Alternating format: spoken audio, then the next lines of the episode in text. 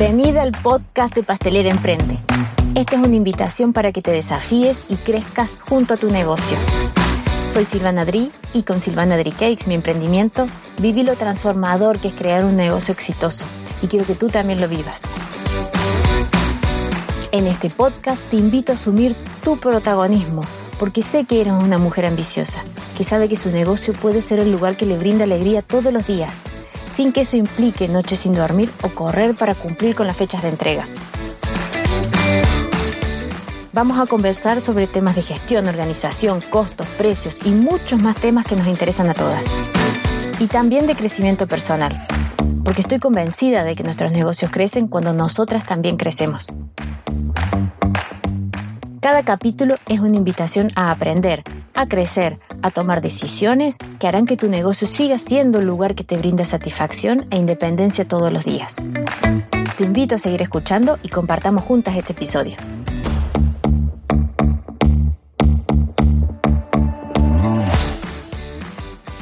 Porque hay cosas que suceden en nuestros emprendimientos que merecen ser contados.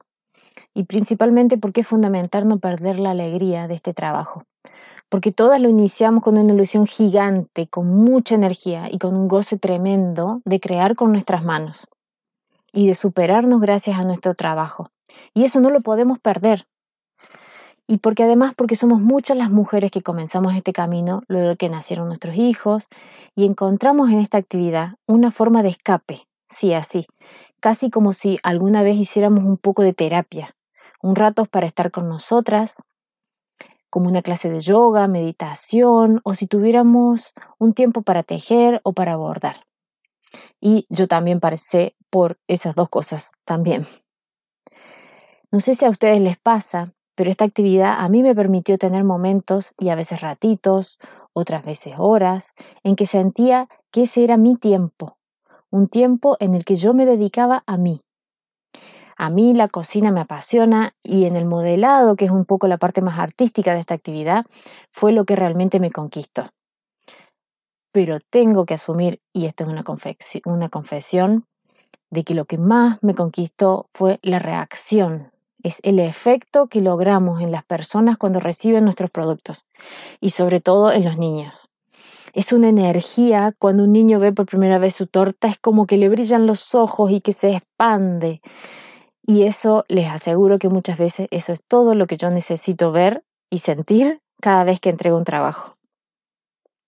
Además, la sensación maravillosa de que estamos nosotros presentes en la vida de otras personas, de que el momento del festejo, el momento en que soplan las velitas, el momento en que llega la torta y que canta del feliz cumpleaños, o que el momento en que el matrimonio corta la torta es uno de los momentos que más quedan en los recuerdos de las personas. Quedamos en las fotos para toda la eternidad. Y eso para mí es invaluable. Bueno, voy a empezar porque la promesa de este primer episodio es contar por qué empecé este podcast y ya me fui muy melancólica. Así que volvamos. ¿Cómo sería mi vida si mi emprendimiento estuviera trabajando a su máxima capacidad? Si yo pudiera saber que tengo ingresos permanentes y constantes todos los meses y además estoy generando rentabilidad. Esa pregunta les aseguro que no salía de mi cabeza y me lo repetía cada vez que hacía un trabajo y fue por mucho tiempo. ¿Alguna vez te lo has preguntado? Bueno, yo sí. Y ese fue uno de los objetivos de mis objetivos del primer año, los primeros años descubrir cómo poder hacer más pedidos por semana. Me desesperaba esa pregunta. ¿Cómo hago para hacer esto mismo que, me gusta hacer y que me apasiona hacer, pero hacerlo por dos, por tres, por cinco veces más de lo que estoy haciendo? Es decir, cómo ser más eficiente. Y en eso, en esa palabra, les juro que estaba todo el tiempo. ¿Cómo soy más eficiente en este proceso? ¿Cómo hago para que esto se convierta en un sistema de trabajo, para automatizarlo, para hacer algunos procesos mucho más rápido? ¿Cómo hago para cortar los tiempos? ¿Cómo hago para trabajar en un horario normal y no pasar noches sin dormir? Y las que tienen niños y niños pequeños principalmente me van a entender. Porque muchas veces empezamos a trabajar, empezamos, les digo, a trabajar cuando acostamos a los niños a mí me pasó por mucho tiempo de decir, ok, ya están todos durmiendo, me quedan ocho horas de, de, noche para trabajar, las voy a aprovechar al máximo. Y me pasaba toda la noche sin dormir y veía el reloj que llegaban a las 7 de la mañana y decía, ay, los tengo que despertar a los chicos. Y yo no había dormido en toda la noche. Pero bueno, así fueron los inicios. Esas fueron mis preocupaciones por mucho tiempo, con muchos ensayos, con muchas pruebas y error, con cosas que salieron algunas veces muy bien y me alentaban para seguir creciendo y para seguir trabajando, y otras que salieron muy mal, pero que me sirvieron y que luego de que uno las pasa dice, bueno, ahora aprendí. Y que me hicieron elegir y encontrar el tipo de producto que yo quería encontrar. Entonces vamos a partir. Les cuento un poco cómo fueron mis inicios porque este es un capítulo o un podcast que yo sé que va a quedar para la eternidad o para todo el tiempo que pueda estar este podcast funcionando. Entonces, si, la persona que lo escucha o si tú lo estás escuchando ahora después de un tiempo de que este podcast está funcionando, lo quería dejar acá para que sea el inicio de este podcast. Después vamos a hablar de millones de temas que nos interesan a todos y que a mí también me interesaron mucho, pero bueno, quiero dejar el inicio en este primer capítulo y después los próximos capítulos van a ser de mucho más aprendizaje. Eh, como algunos saben, yo soy argentina, soy cordobesa. Córdoba es una ciudad en el centro de Argentina. En el 2005 me vine a vivir a Chile con mi pololo, que en ese momento, que ahora es mi marido, y tuvimos la posibilidad de venir a trabajar a Chile. Eh, yo comencé trabajando en un área administrativa de una multinacional y agradezco muchísimo la posibilidad que tuve en esa empresa de trabajar allí, de aprender muchísimo, de compartir con personas maravillosas. Ese trabajo me permitió crecer, me permitió terminar mis estudios, porque yo había empezado en Argentina la carrera y terminé acá la, carrera de ingeniería comercial. Y pasaron los años y trabajamos y estábamos los dos acá. Y en el año 2010 nació mi hija. Nos casamos primero y después nació mi hija. Y el año siguiente nació mi hijo sí, fue una locura, porque nosotros quisimos ir por el segundo muy rápido y entre ellos dos se llevan 16 meses. Y eh, fue, la verdad que fue duro al principio tenerlos los dos tan chiquititos. Pero el tenerlos los dos tan chicos fue un quiebre para mí. En ese, el estar los dos solos también en Chile también fue muy definitorio porque no, no tenía otra red de apoyo más que nosotros dos.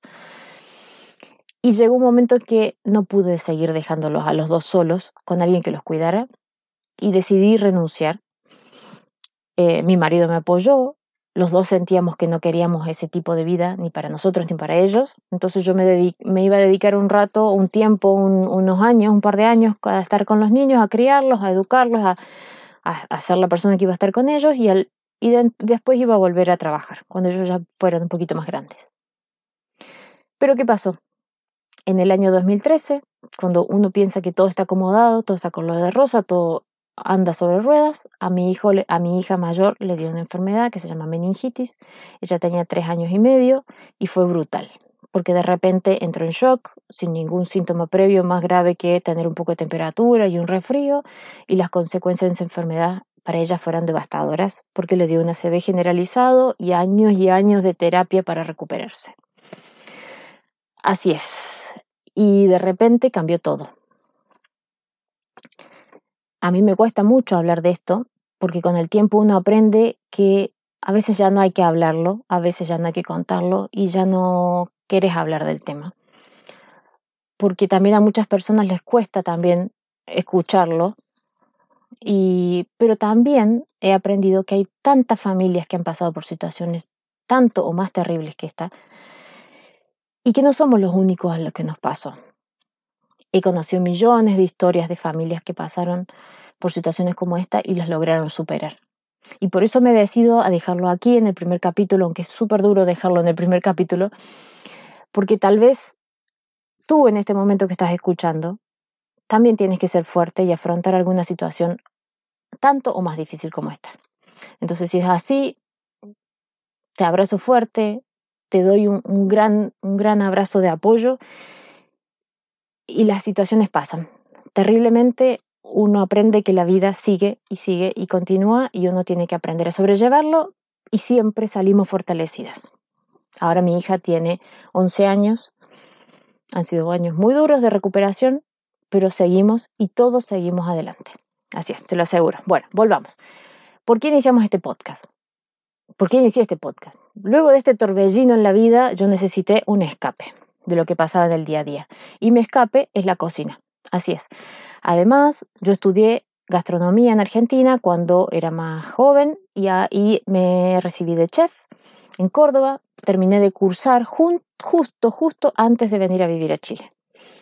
Llegué a trabajar muy poquito en, un hotel en Argentina, hice grandes eventos, un poco también en otro, en otro lugar de eventos y hice pasantías para terminar mi carrera. Y la cocina me apasiona, me desconecta, es realmente mi terapia, es mi forma de, de llegar a de poner los pies en la tierra. Disfruto, la verdad que es verdad, disfruto tanto de cocinar como de comer bien y la verdad que eso me encanta. Y en el, en el rubro de la cocina encontré en la repostería mi forma de llevarlo a la vida. Y me metí de lleno allí.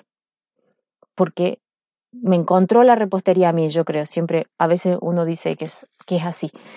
Los primeros años fueron mucha prueba y error porque aceptaba todos los trabajos que me llegaban y aceptaba hacer todas las cosas que, que, podía hacer porque quería aprender todo. Entonces hice galletas, hice brownies, hice macarrones, hice postrecitos en vaso Hice alianzas con otras decoradoras para vender mesas dulces.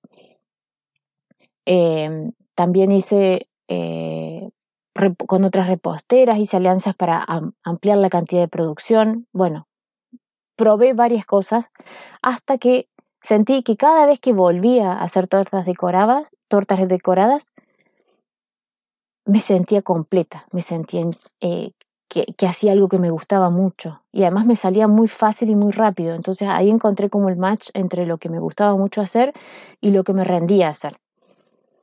Entonces empecé a perfeccionarme haciendo cursos de técnicas de repostería, hice muchos en, en Chile, hice en Argentina y también hice online. Por suerte el mundo online también tiene muchísimas posibilidades para hacer. Como muchas de nosotras me he pasado horas y horas viendo tutoriales de decoración en YouTube de decoración de tortas, pero siempre, siempre que llegaba a hacer algo así, yo me seguía repitiendo, ¿cómo se puede hacer todo esto más rápido, más eficiente?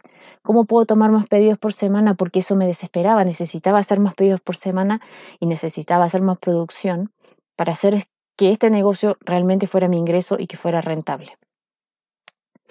Y no sé si te pasa a ti, pero para mí cada semana, cada inicio de semana, cada lunes, que suele ser el día en que menos trabajamos y que tenemos más libre, siento que es una nueva oportunidad. Y ese día era mi, mi día de planificar mi estrategia. Y me obsesioné, le digo que me obsesioné, con escribir todo eso. Empezaba a trabajar y tenía un lápiz y un cuaderno, una hoja, incluso pegada en mi alacena, en la cocina, a donde escribía todos los procesos que hacía, los tiempos que me llegaba, tenía un timer al lado y iba monitoreando el tiempo que me llevaba a hacer cada actividad. Entonces con esa información hice planillas con los tiempos que me llevaba y cada vez me desafiaba al tener las planillas después para ver si lo podía hacer distinto y para ver si ese hacer distinto también hacía que fuera más eficiente y trabajar mejor. Y esa es una palabra que me encanta, porque no me gusta decir quiero trabajar más, yo quiero trabajar mejor. ¿sí? Estoy convencida de que vender más no es sinónimo de trabajar más, sino que es sinónimo de trabajar mejor. Y eso principalmente es porque quiero defender rotundamente mi tiempo, porque cuando elegí esta actividad, mi foco principal fue poder seguir criando a mis hijos y no quería renunciar a eso. No quería sentirme que el trabajo me había robado todo el tiempo que yo había decidido destinarle a criar a mis hijos. Entonces, pasaron los años, casi seis años, haciendo esta actividad. Hice cientos de tortas decoradas. En un momento empecé a ponerle número. Como estaba anotando todo, le ponía número a la cantidad de pedidos que hacía. Y llegó el momento de que ya no le pude poner más número porque era la cantidad me superó y yo no, ya no lograba saber cuál era la torta número 253, la 254, la 255. Fue, fue la verdad que fueron algunos años fueron muy rápidos. Yo creo que he hecho más de 400 o 500 tortas. En algún momento traté de ver ahora cuántas tortas he hecho. Hay miles de tortas o cientos ya que no le logré ni siquiera sacar fotos, por ejemplo, que las entregaba, que tal, vez no eran un diseño tan especial, eran un diseño más sencillo y listo, las entregaba y no les sacaba foto. Y en este podcast voy a ir contando de a poco algunos proyectos que no resultaron, porque la verdad que es muy lindo contar los que son fantásticos y los que me gustan y los que tengo las mejores fotos, pero los que no resultaron, a los que ni loca les iba a sacar una foto, los clientes que no les gustaron mis tortas, esos, la, mayoría de las veces esos no quedan registrados, pero son los mejores, porque son los más, los más gustosos y los que con los que uno más aprende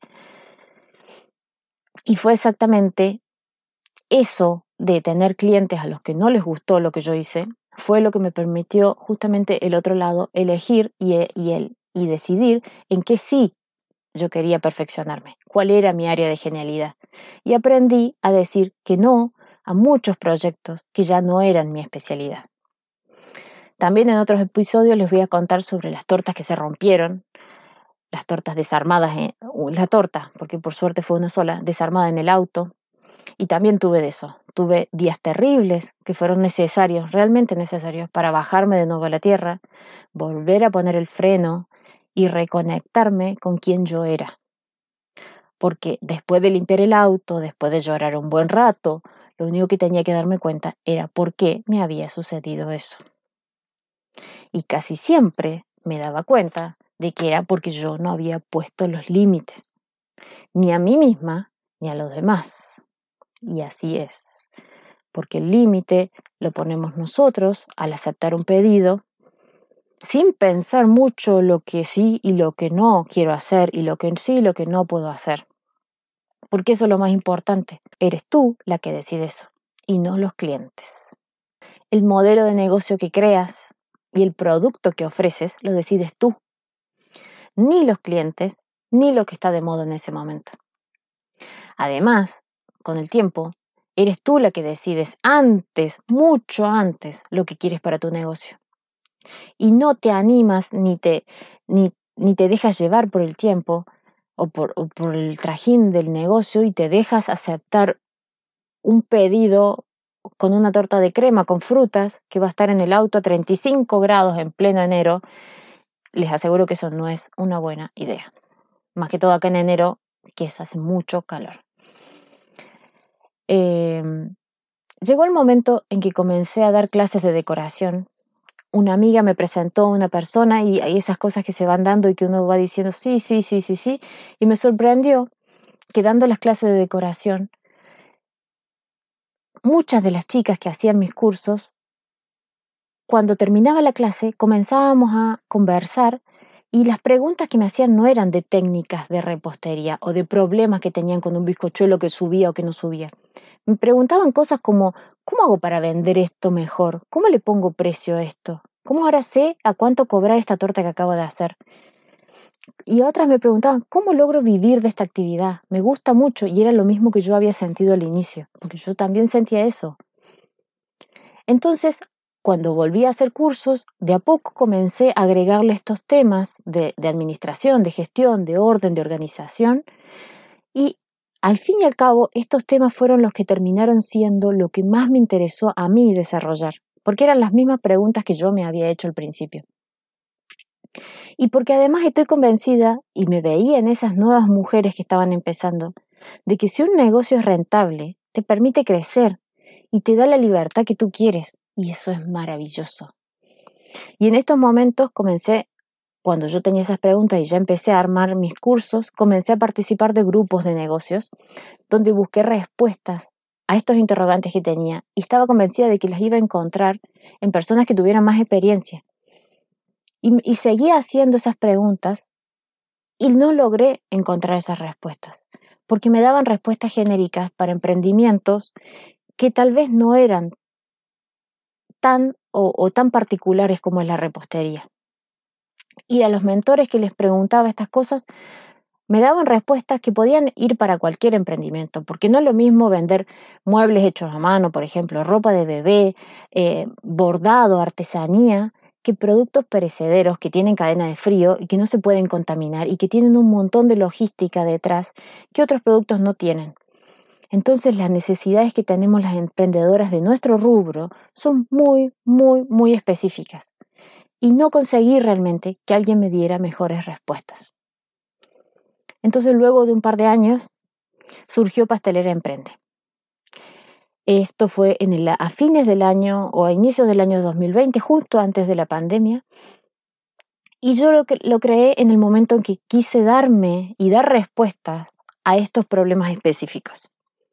Con este proyecto en mente, tuve la oportunidad de postular el Capital Abeja de Corfo eh, para crear una escuela. En ese momento el proyecto fue para crear una escuela para mujeres emprendedoras en el rubro de cocina y pastelería.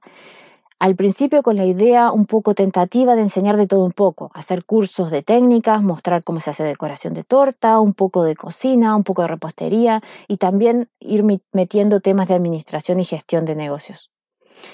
Y tuve el gran logro y el gran, no sé, para mí es, es haberme sentido validada, esa es la verdad, que gané este capital abeja, este capital abeja. Y con estos fondos creé mi web, mi escuela online y compré equipos para montar y para filmar los videos. Pero cuando tuve todo este equipo, tuve que encontrar mi voz. Y les aseguro que no fue para nada, para nada fácil encontrar quién soy yo hablando y mostrando y, explicando y enseñando ahora a través de Internet. Y entonces en ese momento también con otras mentoras que me fueron apoyando, la idea fue empezar a brindar contenido en Instagram, que, era que es la red que más está creciendo en este momento, y pasé horas diseñando posts, haciendo IGTV, reels vivos con otras emprendedoras y tratando de hacer crecer mi red y mi audiencia pero les aseguro que yo siento que no estoy allí. La verdad que es así. Yo no me siento que yo estoy ahí en IGTV y haciendo videos. No me motiva. Y todas las mañanas yo me volví a decir, ¿cómo hago para conectar con estas mujeres, con la gente con la que quiero conectar? Y ahora siento que mi mejor forma de conectar con cientos de mujeres que quieren aprender y que tienen estas mismas inquietudes que tengo yo es a través del podcast. Porque a mí misma me eh, posibilita trabajar mientras estoy escuchando otro podcast, otros podcasts y yo misma he aprendido muchísimo a través de gente que me cuenta cosas de cómo han ido avanzando sus emprendimientos a través del podcast. Entonces siento que este momento quiero comunicarme con ustedes, ojalá les resuene lo que les estoy contando, que se sientan representadas, que se sientan identificadas con lo que les estoy contando. Y para mí esta es una forma muy cercana, muy práctica y accesible a muchas mujeres. Es gratuito. Entonces, si puedo a través de este, este formato transmitir el contenido que quiero transmitir, para mí es, la verdad que es un gran, gran, gran, una gran, gran alegría. Bueno, hasta aquí va a quedar este primer capítulo para mí es como plantar una semillita, de a poco vamos a ir, voy a ir contándoles un montón de cosas que vamos a ir eh, contando. Eh, hace un tiempo hice una encuesta en mi web o con la gente que está en mi lista de mails y les pregunté cuáles eran los temas que más le preocuparan, eh, que más le preocupaban. con esos temas fui desarrollando los distintos capítulos, así que de a poco vamos a ir creciendo en esos capítulos. Mi objetivo y mi anhelo es apoyar el trabajo femenino y creo que mientras más mujeres seamos que estamos emprendiendo y trabajando en la repostería, más vamos a crecer. Es un, es un crecimiento en, en, grupo, es un crecimiento en manada, es un crecimiento en, en equipo. Así que mi objetivo es estar allí para apoyarlas y para que crezcamos juntas. Espero de todo corazón que estos temas les resuenen, que les emocionen, tanto como me emocionan a mí. Vamos semana a semana aprendiendo, escuchando, vamos a tener historias de otras emprendedoras. De a poco voy a ir haciendo entrevistas a otras mujeres que han emprendido en, este rubro y que son muy exitosas, que nos cuenten cómo fueron sus etapas de crecimiento también, cómo han ido solucionando sus problemas, porque yo creo que eso es hasta que uno llega al momento que le hace clic y uno sabe cómo resolver el problema que está pasando. Vamos a tener nuevas ideas, la idea es que sea bien práctico, que sea llevadero, que sea muy práctico para llevarlo a la vida rápido en tu propio emprendimiento. Les mando un abrazo muy, muy grande y nos vemos en el próximo capítulo. Espero que los temas que hemos compartido hoy te emocionen y apliques en tu negocio. Te invito a que sigas leyendo en el blog Cada capítulo lo podés encontrar en mi web, pasteleraemprende blog, con más información y recursos descargables. Si llegaste hasta acá, mil, mil gracias. Te invito a suscribirte para que cada vez que salga un nuevo episodio te lleguen las notificaciones. Un gran abrazo y nos vemos en el próximo episodio.